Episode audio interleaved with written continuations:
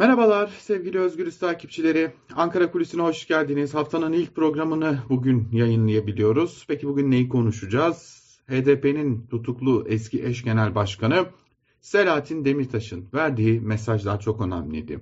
HDP'nin kumpas davası olarak adlandırdığı Kobani davasında savunmasını yapan Demirtaş, o savunmasında kuvvetle muhtemel Türkiye'nin geleceğine de önemli etkileri olacağına e, emin olduğu ve bizim de duyumlarımızı size buradan verdiğimiz bilgileri de destekleyen bazı önemli açıklamalar yaptı. Demirtaş savunmasında özetle e, İmralı'da Öcalan ile görüşmelerin tıkandığını bu nedenle de HDP hakkında kapatma davası verilmesine kesin gözüyle baktığını söyledi. E, bu giden heyetlerin de e, Demirtaş'ın e, yaptığı savunmadaki iddiasına göre Cumhurbaşkanı Recep Tayyip Erdoğan'ın onayı bilgisi dahilinde gittiğini söyledi. Peki ne oldu da görüşmeler tıkandı sorusu önemli. Aslında Demirtaş ne söylemek istedi? Şimdi biraz kaseti geriye sarmak gerekecek çünkü e, esasen bu geriden geliş bize önemli bazı işaretler verecek. Nedir bu işaretler? Şimdi geçtiğimiz aylarda HDP'nin e, tam da Öcalan'la görüşmek için başvuru yaptığı, Demirtaş'ın tam da Öcalan'la görüşmek için başvuru yaptığı dönemlerde CPT, Avrupa İşkenceyi Önleme Komitesi olarak da bilinen CPT, Türkiye'ye bir ziyaret gerçekleştirdi. Eylül ayında. Eylül ayındaki ziyareti CPT'nin programında olmamasına rağmen bir de İmralı'ya bir ziyaretleri oldu. Orada Öcalan'la görüşmek istediler. Cezaevi durumunu, şartlarını gözlemlemek amacıyla. Bu arada CPT ile ilgili önemli bir bilgi hiçbir şekilde haber vermeye ihtiyaç duymayan yasalarla da Türkiye'nin tarafı da olduğu uluslararası sözleşmelerle de desteklenerek CPT Türkiye'de istediği cezaevine hiçbir şekilde haber vermeden başvuru yapmadan gidebilme hakkına sahip.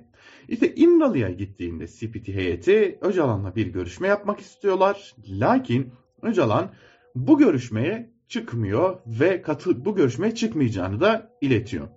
Aradan aylar geçiyor. CPT'nin raporunun açıklaması tabi aylar süren bir süreci gerektiriyor. Bir onaylanma süreci, bir yayınlanma süreci var. Fakat bu arada Öcalan'ın avukatları e, CPT'ye ulaşarak bu görüşmede ne gibi veriler elde edildiğini öğrenmeye çalışırken kapı arkası diplomasisiyle Öcalan'ın CPT heyetiyle görüşmediğini öğreniyorlar.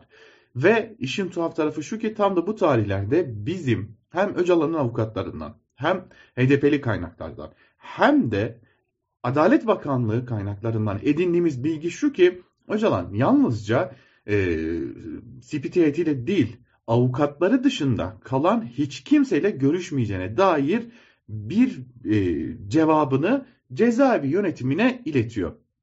Tabi bu hiç kimse sıfatının içerisinde yalnızca Öcalan'la görüşmek için başvuru yapan e, HDP'liler ya da Demirtaş mı var sorusuna da hayır yanıtını alıyoruz. Başka isimlerde olduğu belirtiliyor. Nasıl oluyor bu? Öcalan cezaevi yönetimine eğer avukatlarımla düzenli haftalık görüşümün önünde engeller olmaya devam edecekse ve bu düzenli görüşmelerim sağlanmayacaksa ben hiç kimseyle görüşe çıkmayacağım diye de bir tavır içerisine giriyor. Öcalan'ın avukatları da bu da bilgiyi doğrulayıp bunun muhtemel olduğunu bir tavır içerisine girmiş olabileceğini belirtiyorlar. Ve ne tesadüftür ki tam da bu süreç içerisinde biliyoruz ki Demirtaş'ın işaret ettiği o görüşme iddiaları bir ara Ankara kulislerinde açık ve net bir şekilde konuşulur olmuştu. Bakın daha tuhaf bir şeyle bitirmek istiyorum Ankara kulisini bugün. Malum HDP'ye yönelik bir kapatma davası var. Önümüzdeki aylarda bu davanın sonuçlanması bekleniyor ve kuvvetle muhtemel tüm işaretler onu gösteriyor ki HDP hakkında bir kapatma kararı verilecek. Şimdi bir tık daha öteye götürelim. HDP'lilerin yargılandığı Kobani davası var ki o Kobani davasının da hızlıca sonuçlandırılması için bir çalışma yapıldı. Yani mahkeme heyetinin artık bu davada karara çıkmak için hazırlık yaptığı da iddia ediliyor. Buna yönelik bir hazırlık da var. Ve daha da ötesi HDP'nin kapatma e, iddianamesini hazırlayan Yargıtay Cumhuriyet Başsavcısı bu iddianameyi Anayasa Mahkemesi'ne gönderdiğinde HDP'nin hazineden aldığı yardımların bulunduğu banka hesaplarına bloke konulmasını da talep ediyor. Lakin daha doğrusu bir tedbir konulmasını istiyor. IMF bunu reddetmişti aslında. Ancak ne olduysa tam da bu gelişmelerin yaşandığı tarihler içerisinde Yargıtay Cumhuriyet Başsavcısı bir kez daha başvuru yapıp HDP'nin hesaplarına tedbir konulmasını istiyor. Ve ne tesadüfse uzunca yıllar HDP'de siyaset yapıp şimdi HDP'den yolunu ayıran bir siyasetçi. Bir Anayasa Mahkemesi üyesi ve Cumhurbaşkanlığından önemli bir kurmay Ankara'da bir akşam yemeğinde bir araya gelip uzun uzadıya sohbet ediyorlar. Ne konuşulduğuna dair bilgimiz yok. Lakin bu görüşmeye dair önemli veriler söz konusu. Tüm bunların yaşandığı dönemde ne tesadüf ki bir de böylesi bir tablo ile karşı karşıyayız. E, HDP'li eski bir yönetici, Cumhurbaşkanlığından önemli bir kurmay ve bir AYM üyesi bir akşam yemeğinde bir araya gelip ne konuştular acaba diye de sormak gerekiyor. O yüzden Demirtaş'ın neye işaret ettiği önemli. Belki önümüzdeki günlerde de bir başka noktaya işaret etmek gerekecek.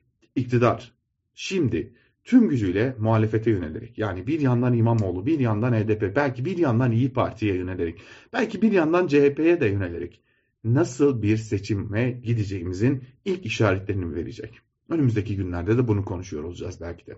Ankara Kulisi'nden bugünlük bu kadar. Hoşçakalın.